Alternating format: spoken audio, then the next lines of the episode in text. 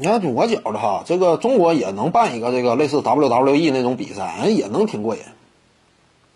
人物剧情呗，当然这玩意儿说实话哈，嗯，也不太好办，因为你像 WWE 啊，真中有假，假中有真，对不对？你这玩意儿很多外行一看，甚至感觉是真的，尤其小孩儿。你真中有假，假中有真，你这玩意儿你要说中国模仿办一个不太好办。你说结合中国文化，呃，整点这个，呃，中国传统功夫啊，或者说武侠当中那想象里边的一些这个武林绝学呀，不太好演示，因为你演示出来它就显得假，你这个就做不到真中有假，假中有真。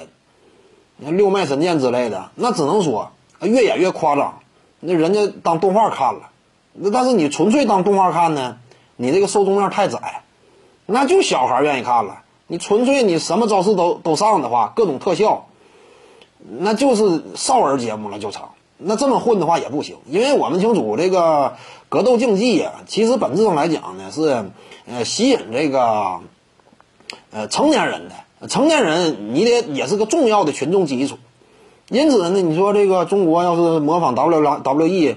整一个呃有点中国这个武术文化的这些东西融入进去，不太好融入。真中有假，假中有真，这个要求其实也不低。你完全像欧美那种来呢，WWE 那种啊，我们清楚国内啊，你真要说找那种体型的，呃，这个选手你不太好找。你真要说真中有假，假中有真，你这个体型就得夸张，体型夸张，看起来视觉震撼效果才强烈，所以也不太好办。WWE 引进不太好办。